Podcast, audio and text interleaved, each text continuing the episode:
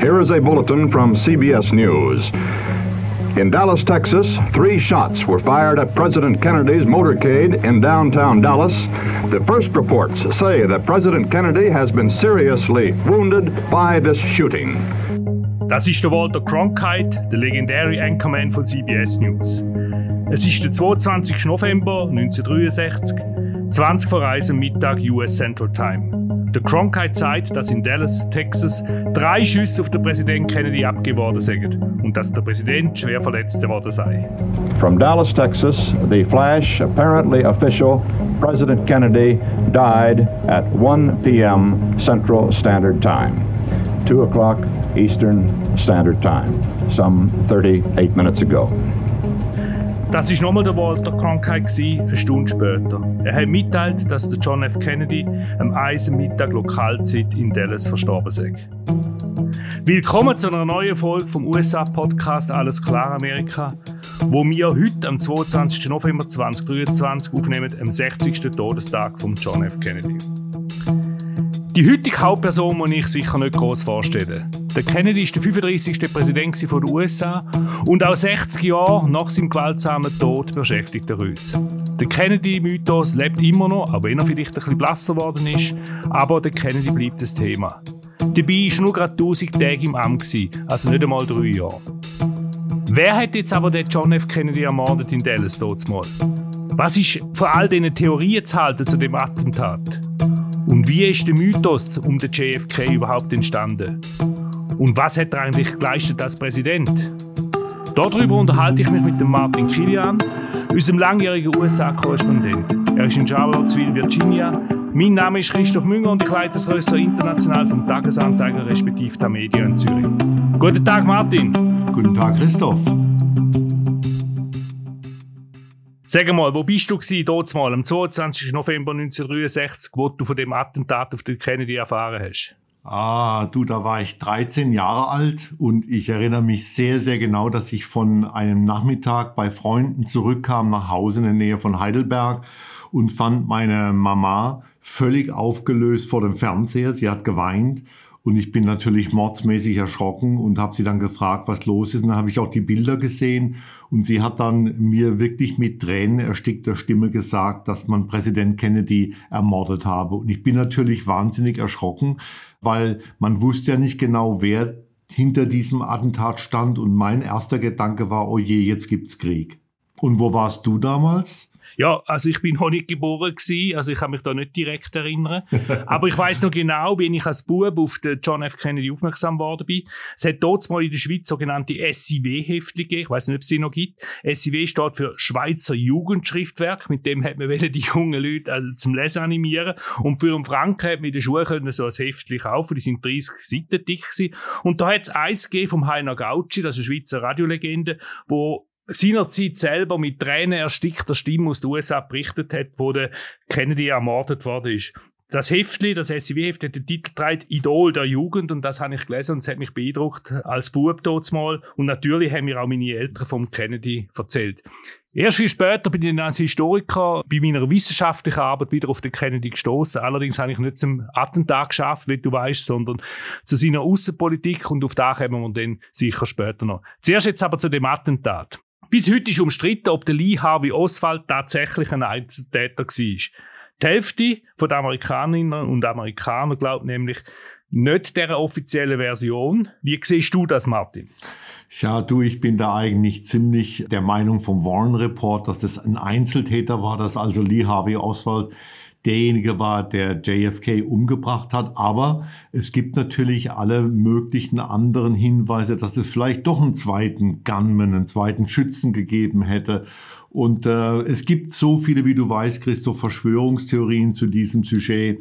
Ich weiß letzten Endes manchmal nicht mehr, was ich von dem Ganzen halten soll. Jedenfalls, der Warren Report hat damals Lee Harvey Oswald als Einzeltäter festgehalten und äh, im Großen und Ganzen gerade auch nach einem Buch von Gerald Posner in den 90er Jahren, äh, hängt man immer noch an diesem Glauben dran, dass es tatsächlich nur ein Einzelner war. Aber es gibt auch andere Hinweise. Ja, und der jüngste ist gerade der Herbst rausgekommen. Ein ehemaliger Agent vom Secret Service, also das ist der Personenschutz für den Präsidenten und seine Familie, ist an die Öffentlichkeit getreten. Das ist der Paul Landis, mittlerweile 88. Er ist am 22. November 1963 seinerzeit in Dallas dabei gewesen. Er ist für den Schutz von der Jackie Kennedy verantwortlich und nur gut vier Meter vom Präsident entfernt, wo der verschossen worden ist. Und er sagt, und das ist jetzt wirklich interessant, er hätte nach dem Attentat eine Kugel gefunden, und zwar auf dem Rücksitz von der Präsidentenlimousine alles ein bisschen merkwürdig. Wieso hat er denn die Kugel äh, nicht gerade der Untersuchungsbehörde gegeben, zum Beispiel? Und wieso kommt er erst jetzt mit dem? Martin, was hältst du von dieser Geschichte? Ja, ist natürlich schon seltsam, Christoph, dass Landis plötzlich jetzt rauskommt mit seiner Erinnerung. Normalerweise, das wissen wir alle, wird die Erinnerung nicht besser mit zunehmendem Alter. Aber es gibt Ausnahmen, es Ausnahmen. Ja, genau. In seinem Fall, also er sagt, er erinnert sich sehr genau daran und wie du eben auch in der Einführung sagtest, er war tatsächlich nur vier Meter hinter dem Auto und dem Kennedy saß. Er war im zweiten Auto auf dem Trittbrett draußen.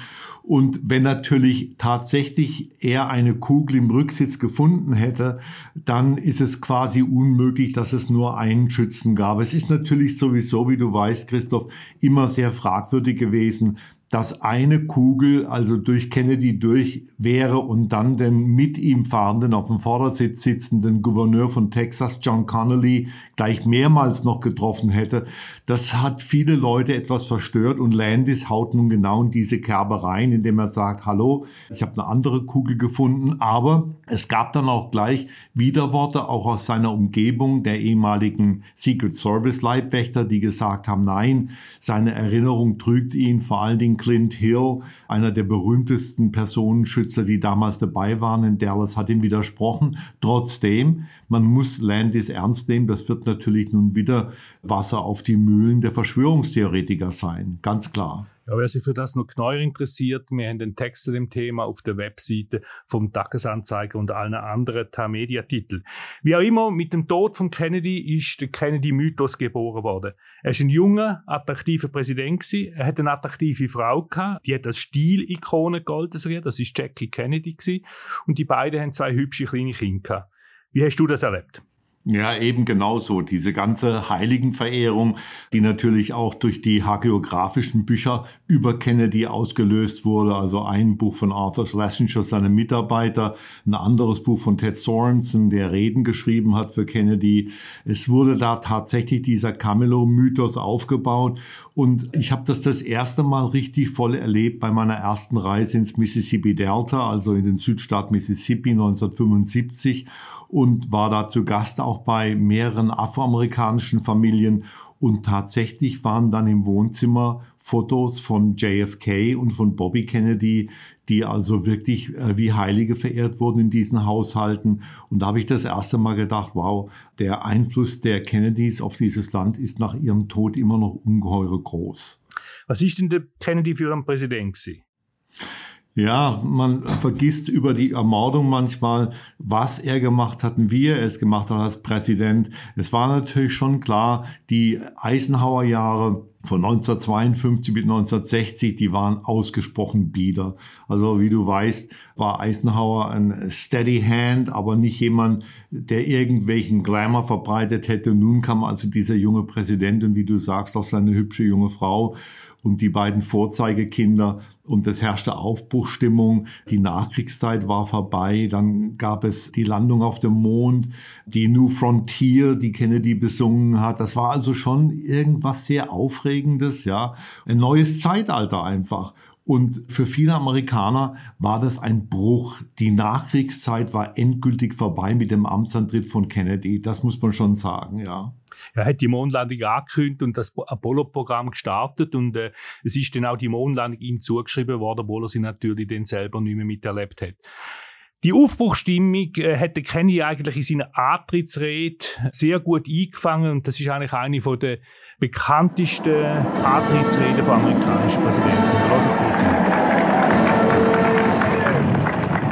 In the long history of the world, only a few generations have been granted the role of defending freedom in its hour of maximum danger. Der Kennedy schildert dort die Herausforderungen von seiner Zeit, vor allem natürlich mit Blick auf den Kalten Krieg, obwohl er den Konflikt nicht explizit erwähnt. I do not believe that any of us would exchange places with any other people or any other generation. The energy, the faith, the devotion which we bring to this endeavor. Und dann kommt sein berühmter Ausspruch, dass man nicht soll fragen was das Land für einen machen können, sondern umgekehrt, was man selber für das Land tun. And so, my fellow Americans, ask not what your country can do for you, ask what you can do for your country. Das hat natürlich schon, man spürt auch die Energie dieser Rede, Martin, schon Aufbruchsstimmung verbreitet, oder? Ja, das ist richtig. Aber Christoph, auf der anderen Seite ging es natürlich in der Außenpolitik, in der Interventionspolitik der Amerikaner genauso weiter wie vorher. Ja, also was man dann unter Eisenhower in Guatemala und im Iran gemacht hat, hat bei Kennedy dann bei Kuba weitergetrieben. Also das Debakel in der Schweinebucht, das musste er verantworten, ganz klar. Du erinnerst dich, Exilkubaner haben versucht, das Castro-Regime umzustürzen und das war also wirklich ein totaler Reinfall. Und dann gab es natürlich auch als eine Erinnerung daran, wie gefährlich die Zeiten waren, die kubanische Raketenkrise, über die du dich sehr gut auskennst, das weiß ich. Du hast da, ich glaube, deine Doktorarbeit drüber geschrieben. Ja, über die Berlin-Krise, aber sie spielt eine Rolle. Die Berlin-Krise. Ja. Okay, jedenfalls, also es gab also die Kuba-Krise und diese Krise hat die Welt an den Rand von einem Atomkrieg geführt. Und man muss allerdings sagen, dass Kennedy letztendlich diese Krise sehr gut bewältigt hat. So bescheuert wie die Schweinebucht war, so gut hat er sich aus der Affäre gezogen bei der kubanischen Raketenkrise. Ja, man sagt ja, die Schweinebucht sei wie so ein Lehrstück gewesen, wo, er, wo, wo er versagt hat und noch hat auf der Erfahrung können profitieren. Das ist eine These. Jedenfalls ist die äh, Krise sicher sehr gefährlich gewesen, äh, das weiß man und äh, der Kennedy, wie auch sein Gegenspieler, der Nikita Khrushchev von der Sowjetunion, sind dann zur Einsicht gelangt, dass es so nicht weitergeht. Sie haben auch einen geheimen Briefwechsel gestartet, wo sie sich da auf das geeinigt haben. Ja, äh, ich erinnere dich dran, es gab dann auch gleich den ersten Rüstungskontrollvertrag, den äh, Limited Test Ban Treaty. Damit wurden Atomtests im Wasser, in der Luft und in der äußeren Atmosphäre verboten. Man durfte allerdings weiterhin unterirdische Tests durchführen, aber es war natürlich schon ein mordsmäßiger Fortschritt, weil diese Tests äh, natürlich auch die Atmosphäre verpestet haben. Leute sind krank geworden. Man hat ja heute noch Nachkommen von Amerikanern, die äh, im Bereich dieser Tests gelebt haben und äh, deren Eltern dann sehr krank geworden sind. Das ist also alles 1963 zu einem Ende gekommen. Man durfte Atomtests nur noch unterirdisch durchführen und das hat schon eine sehr starke Signalwirkung gehabt, Christoph. Ja, ja, und er hat die Entwicklung mit seiner wohl wichtigsten Rede angekündigt. Das ist die an der American University in Washington. Er hat dort zuerst äh, gesagt, wir tun nicht mehr überirdisch testen und wir bleiben auch dabei, falls die anderen wieder anfangen. Die Rede hat er im Juni 63 gehalten und im August schon ist dann der Vertrag unterschrieben worden. Und das ist eigentlich wahrscheinlich einer der grössten Erfolge der Kennedy-Präsidentschaft. Die Rede ist sogar in der Pravda in Moskau vollumfänglich abgedruckt worden. Lassen wir in eine berühmte Passage hinein. So let us not be blind to our differences, but let us also direct attention to our common interests and the means by which those differences can be resolved. And if we cannot end now our differences, at least we can help make the world safe for diversity. For in the final analysis, our most basic common link is that we all inhabit this small planet We all breathe the same air. We all cherish our children's futures. And we are all mortal. Das also die sogenannte Friedensrede von John F. Kennedy, wo er sagt, ja, wir sind unterschiedlich, wir funktionieren nicht gleich wie die Sowjets, aber wir haben doch das gemeinsame Interesse und das ist der Friede. Heute scheint das auch irgendwie undenkbar, so eine Rede, oder? Ja, klar. Stell dir vor, Biden würde sowas sagen in Bezug auf Putin. Das wäre wegen des Krieges in der Ukraine unvorstellbar. Aber man hätte eigentlich so eine Rede von Biden durchaus mal erwartet in Bezug auf China. Ich meine, es hilft natürlich meiner Ansicht nach nicht, wenn Biden dann nochmal sagt, dass Präsident Xi ein Diktator sei und Außenminister Blinken muss dann grimassieren, weil er das auch nicht für gut hält. Man wünscht sich eigentlich schon mal eine Grundsatzrede wie die damals von Kennedy in Bezug auf das heutige China. Aber ich sehe das nicht und natürlich, äh, wenn Trump die nächste Wahl gewinnt, kannst du es gleich ganz vergessen, dann kommt es ganz sicher nicht, ja. Ja, kaum. Äh, zurück zu der Kennedy-Zeit. In dieser Zeit ist auch Berliner Mauer gebaut worden. Und äh, das geteilte Berlin, und da habe ich wirklich meine Arbeit darüber geschrieben, ist ja der andere Brennpunkt vom Kalten Krieg. Genau, und der Kennedy, wir wissen das, hat den Bau dieser Mauer hingenommen, weil er keinen Atomkrieg riskieren wollte. Gleichzeitig aber wurde West-Berlin ein Symbol des westlichen Widerstands und der amerikanischen Standfestigkeit und Bündnistreue im Kalten Krieg. Und äh, du weißt, Christoph, der Besuch von Kennedy im Juni 1963 äh, nicht einmal ein halbes Jahr vor seinem Tod, ist in diesem Zusammenhang zu sehen. Und die Rede von Kennedy hat ihn natürlich zu einem Helden in Deutschland gemacht. Ich erinnere mich sehr genau daran, wie man diesen Menschen verehrt hat, gerade auch nach seiner Rede in Berlin, die ja unsterblich geworden ist. Ja, jedes Dorf in Deutschland hat einen Kennedy-Platz bekommen, wenn er nur drei Quadratmeter groß ist. Ja. Oder irgendein Brückli über den Bach hier hat Kennedy-Brücke geheißen. Äh, seine Berliner Rede gehört natürlich zu seinen Greatest Hits und sie dürfen empfehlen den Podcast. All, all free men, wherever they may live, are citizens of Berlin. And therefore, as a free man, I take pride in the words, Ich bin ein Berliner. Ja, er hat hier relativ schnell realisiert, dass das wahrscheinlich der grösste Tag ist in seiner Präsidentschaft. Ich meine, er hat vor einer Million begeisterte Zuhörer und noch viel mehr Zuhörerinnen geredet. Ich meine, er ist ein Popstar, ein politischer. Aber die Hai, ist Begeisterung nicht so groß oder Martin? Nein, es gab natürlich jede Menge innenpolitische Probleme. Vor allen Dingen die Bürgerrechtsbewegung der Afroamerikaner, die endlich auf gleiche Rechte pochte, die die Rassentrennung aufheben wollte. Und da muss man sagen, dass zu Beginn Kennedy und auch sein Justizminister Robert Kennedy, also sein Bruder, sehr, sehr zögerlich waren. Man hatte manchmal den Eindruck, dass sie nicht richtig wussten, wie sie mit diesem Thema umgehen sollten, obwohl im Frühling 1963 es diese grauenhaften Vorgänge in Birmingham, Alabama gab, wo die Polizei scharfe Hunde und Wasserwerfer gegen schwarze Demonstranten, darunter auch Dr. King, einsetzte. Und die Kennedys haben sehr lange eigentlich gebraucht, bis sie sich zurechtgefunden haben und dann tatsächlich auf Action drängten. Ja, aber also äh, hat er nicht doch die irgendwie den Grundstein geleitet für mehr Recht für die Afroamerikaner? Ich meine, er ist für die Afroamerikaner verehrt worden. Du hast selber erzählt am Anfang, in Mississippi sind die Bildchen gehangen, in diesen Häuserinnen. Richtig, ja. JFK hat dann im Juni 63 eine ganz, ganz wichtige Rede gehalten, wo er die Lösung der Bürgerrechtsfrage als ein moralisches Anliegen bezeichnete, wo er gleiche Rechte für Afroamerikaner in Aussicht stellte. Und das war tatsächlich, da hast du recht, das war das Fundament, auf dem Lyndon Johnson dann weiterbauen konnte. Johnson hat dann ja wie du weißt, 1964, also nach dem Tod Kennedys und als er Johnson Präsident war, die erste große Bürgerrechtsgesetzgebung durch den Kongress durchgebracht. Und es stimmt schon, dass das Fundament dafür von Kennedy gelegt worden ist. Aber es gibt im Nachhinein viele äh, Historiker, die sich wünschen, dass Kennedy etwas früher sich klar zu der Bürgerrechtsfrage geäußert hätte. Ja, und das ist ein Teil davon, äh, dass der Kennedy-Mythos dann doch auch gewisse Kratzer bekommen hat. Kannst du das noch genauer erläutern?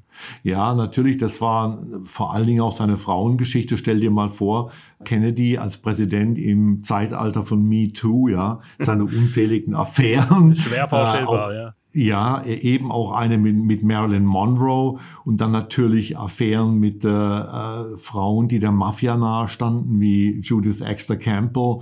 Das wäre heute unvorstellbar. Und das Verrückte ist natürlich, dass fast alle in der Umgebung Kennedys das wussten, also auch seine Secret Service Leibwächter, seine engsten Mitarbeiter wussten, wie er mit Frauen zugange war und auch einige Leute aus der Presse wussten das, aber alle haben dicht gehalten. Es wurde also zu seinen Lebzeiten nichts kolportiert. Stell dir mal das vor. Stell dir mal das 2023 vor. Das ist also, sowas gäbe es gar nicht mehr. Jedenfalls wurde also der Mythos auch daher etwas angekratzt. Aber eben Marilyn Monroe, du hast Stichwort gegeben, ist sicher in dem Zusammenhang nicht eine Figur gewesen.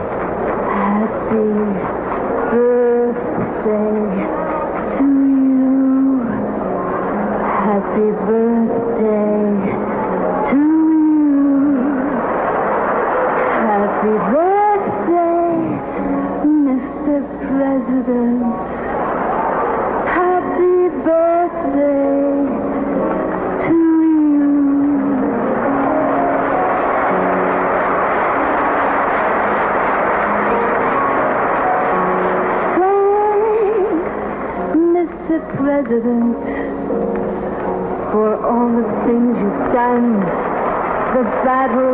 Battles that the way you deal with U.S. Steel and our problems by the ton.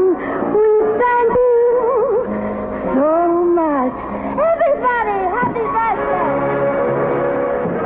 Das ist also das berühmte Geburtstagsstände von Marilyn Monroe für den John F. Kennedy im Madison Square Garden in New York, wobei Marilyn Monroe fast ein Kleid hat. Das ist im Mai 1962, kurz darauf ist der Kennedy 45 geworden. Es ist ein legendärer Auftritt, aber eben gerade so glamouröse Geschichten haben dann dazu geführt, dass der Kennedy auch ein bisschen im Verruf gekommen ist. Ja, das hat natürlich schon in den 70er Jahren dann angefangen und dann hat mein alter Freund Seymour Hirsch 1997 mit seinem Buch The Dark Side of Camelot die ganz große Abrissbirne angesetzt. In dem Buch hat er also kein gutes Haar an Kennedy gelassen. Und äh, das Buch ist wie eine Bombe eingeschlagen. Und äh, er hat sich dann auch mit den Frauengeschichten von Kennedy beschäftigt. Und ich erinnere mich noch dran, dass er äh, besonders stolz drauf war, dass er erstmals Leibwächter von Kennedy also Secret Service Leute, die in seiner engsten Umgebung waren, zum Reden gebracht hat. Und er ist dann, Simo ist dann kurz vor Weihnachten nach Arizona gechattet, um diese Leute zu interviewen und hätte fast Weihnachten verpasst. Seine Frau, die Frau Hirsch, war ungeheuer sauer auf ihn. Aber er hat das durchgezogen hat das Buch geschrieben und das Buch ist also wie eine Bombe geplatzt äh, im ganzen Land. Und glücklich geworden ist Seymour damit nicht, aber da werden wir noch später drüber hören. Ja, lass, lassen wir zuerst in ein Interview rein mit dem Seymour Hirsch, das er beim Charlie Rose am Talk in den USA hat. Of course, there was a per se risk that he wasn't taking care of himself. He is the president of the United States, and he's he's having liaison with women that the Secret Service don't know about, they can't protect, they're not looking at, they're not going through their purses, they don't know who's with yeah. him. That's one issue. Uh, the other risk, concomitant with that, is the risk of um, exposing himself. In the case of Judy Campbell Exner, the woman with whom he had an affair, who was close to the organized crime people uh, the risk of blackmail, an obvious risk. But having said those, there also is, you know, you just can't cap it. When you're when part of your personality is one way, it's got to show off another way. In the missile crisis, I argue, uh, he put us all at risk, perhaps very much un- need- needlessly. Um, I think that he understood better than most how much his obsession with Fidel Castro led us into the missile crisis. I think he was very reckless. But as soon as you say that, Das ist also der Simon Hirsch und vor allem sagt er da, dass äh, in der Kuba-Krise der Kennedy die Sicherheit vom ganzen äh, Land äh, riskiert hätte. Das ist eine brutale Abrechnung, oder? Ja, das ist eine brutale Abrechnung, kann man anders nicht sagen, ja.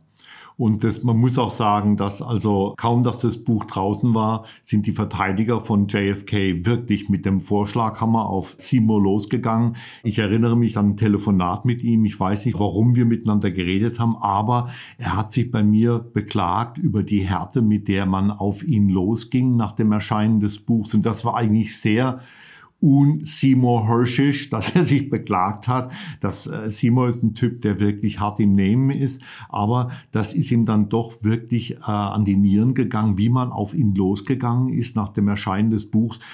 Mich hat das nicht weiter gewundert. Ich habe das Buch gelesen und habe gedacht, wow, so brutal habe ich noch nie ein Buch über einen Politiker gelesen. Selbst Seymours brutale Abrechnung mit Henry Kissinger verblasste hinter seinem Kennedy-Buch und er hat dann, wie gesagt, auch einiges abgekriegt. Ich bin mir nie drüber im Klaren gewesen, ob er es bedauert hat, ob Seymour es bedauert hat, dieses Buch geschrieben zu haben. Ich glaube es nicht. Das ist nicht sein Naturell. Aber jedenfalls hat er, wie gesagt, einiges abgekriegt, als die Kennedy-Leute dann zum Gegenangriff übergegangen sind. Ich gehöre nicht zu den Kennedy-Leuten, aber mir ist auch zu weit gegangen in seinem Buch. Also ich äh, meine, ich kenne Quellen auch zu gewissen Themen aus der Kennedy-Zeit und ich habe das Gefühl, was Berlin betrifft, ist er eigentlich sehr besonnen vorgegangen. Wie auch immer, ein Thema, vielleicht noch ein Wort zu Vietnam. Der Vietnamkrieg, der hörst halt natürlich auch den Vietnamkrieg um die Ohren herum. Was sagst du dazu? Ja, vielleicht zu Unrecht, aber auf der anderen Seite ist es natürlich auch zu einfach, wenn man sagt, ja, wenn Kennedy gelebt hätte als Präsident, wäre Vietnam nicht passiert. Wir wissen es einfach nicht. Wir wissen es nicht. Jedenfalls das amerikanische Engagement in Vietnam ist unter Kennedy ausgeweitet worden. Es gibt keinen Zweifel daran, ja. Und wir wissen einfach nicht, was passiert wäre, wenn dieser Präsident 1964, 65, 66 noch im Weißen Haus gewesen wäre. Ich würde so gerne noch weitergehen. Ich glaube, er hat selber nicht gewusst. Es gibt das Interview mit dem Walter Cronkite, wo wir am Anfang äh, gehört haben von dem Podcast, wo er im September 63 äh, innerhalb vom gleichen Interview in Hyannisport ist das geführt worden. Einmal sagt er, ja, die Vietnamesen, die müssen wir verteidigen, die müssen wir helfen, den Südvietnamesen gegen die Kommunisten im Norden. Und äh, ein paar Fragen weiter später sagt er eigentlich das Gegenteil und sagt, äh, nein, die Südvietnamesen müssen selber äh, rankommen mit ihren kommunistischen Gegnern. Wie auch immer, der Kennedy ist immer noch ein Mythos, sonst würde man den Podcast nicht machen. ja, du hast recht, Camelot hat irgendwie überlebt, ja. Und äh, Nostalgie spielt dabei natürlich eine große Rolle, vielleicht auch die Sehnsucht nach einem weniger polarisierten Amerika. Äh, wenn man nach hinten schaut, scheint die Welt immer mehr in Ordnung gewesen zu sein. Das ist natürlich ein Trugschluss, ja. Wenn man sich die Rolle von Schwulen, Schwarzen und Frauen anguckt, 1960 oder 61, dann kann man nur sagen, dass wir erhebliche Fortschritte gemacht haben. Aber die Kennedys, wie du weißt, sind immer in den News. Äh, dazu kam natürlich auch, dass eine Tragödie die nächste abgelöst hat in dieser Familie. Wir haben 1968 die Ermordung von Bobby Kennedy gehabt, der vielleicht Präsident geworden wäre. Und äh, wir haben dann ein Jahr später äh, Chappaquiddy gehabt, als Ted Kennedy, der jüngste der drei Brüder, mit einer Frau in einen Teich reingefahren ist und hat die äh, Frau und das Auto zurückgelassen. Das war ein Riesenskandal. Die Frau ist gestorben. Und natürlich dann in den 90er Jahren der Sohn von JFK, John F. Kennedy Jr., mit seiner Frau Carolyn Bessay, die äh, bei einem Flugzeug Absturz ums Leben kam und so weiter und so fort. Aber das hat eigentlich den Mythos der Familie nur noch verstärkt im Großen und Ganzen. Ja, und jetzt ist ja wieder ein Kennedy am Start für Präsidentschaft, aber er agiert eigentlich nicht gerade in der Art und Weise vom JFK und seinem Bruder. nee, die Familie würde den am liebsten irgendwo verstecken, in einem Schuppen hinterm Haus. In die Attic. Ja, ja, genau, in the Attic. Er ist, äh, wie du weißt, Impfgegner und Verschwörungstheoretiker und will jetzt als unabhängiger Präsidentschaftskandidat bei den Wahlen im nächsten Jahr antreten. Das könnte unter Umständen schwere Probleme für Joe Biden auslösen, aber vielleicht auch für Trump, wir wissen es einfach nicht. Jedenfalls die Familie sieht dem Treiben von RFK Jr. mit großem Entsetzen zu und ja, sie würden ihn am liebsten im Attic verstecken oder im Keller, wo auch immer, ja. Ja, der Robert F. Kennedy kennen Sie bereits, wenn Sie uns regelmäßig zulassen. Vergangenen Sommer haben wir einen äh, Knäuer vorgestellt, Martin, wo er sich entschieden hat, als Präsidentschaftskandidat anzutreten. Äh, wir werden also weiterhin von denen Kennedys hören, oder was meinst du? Ja, natürlich. Und es wird wieder mal eine neue Generation geben, äh, wo dann der eine oder andere vielleicht doch in den Senat möchte oder in das Repräsentantenhaus möchte oder Gouverneur von Massachusetts werden möchte oder vielleicht sogar mal Präsident werden möchte. Wir werden es sehen. Danke vielmals, lieber Martin. Tschüss nach Charlottesville. Ja, tschüss nach Zürich. Bis bald, Christoph. Das war eine weitere Folge von Alles klar Amerika, ähm, der Media-Podcast der USA, heute speziell zum Tod von John F. Kennedy. Darauf hinweisen würde ich gerne noch auf eine Umfrage, die wir machen. Äh, wir haben ja nächstes Jahr ein Wahljahr und es geht darum, wenn wir den USA-Podcast weiterführen in dem wichtigen Jahr 2024. Und zudem gibt es, liebe Hörerinnen und Hörer, eine Umfrage. Äh, es würde uns freuen, wenn Sie dort teilnehmen würden. Danke vielmals für Ihre Aufmerksamkeit. In zwei Wochen hören Sie da wieder Isabel Jacobi und Fabian Fellmann. Nachlesen kann man den Podcast auf der Website von Tagesanzeiger, Batz, Bund, Berner Zeitung und allen anderen Medienzeitungen und Titeln. Und natürlich auch überall dort, wo es Podcasts gibt. Am Mikrofon in Charlottesville, Virginia, war der Martin Kilian. An der Technik hier in Zürich zum ersten Mal für uns Noah Fendt. Danke vielmals und welcome. Mein Name ist Christoph Münger. Bis zum nächsten Mal.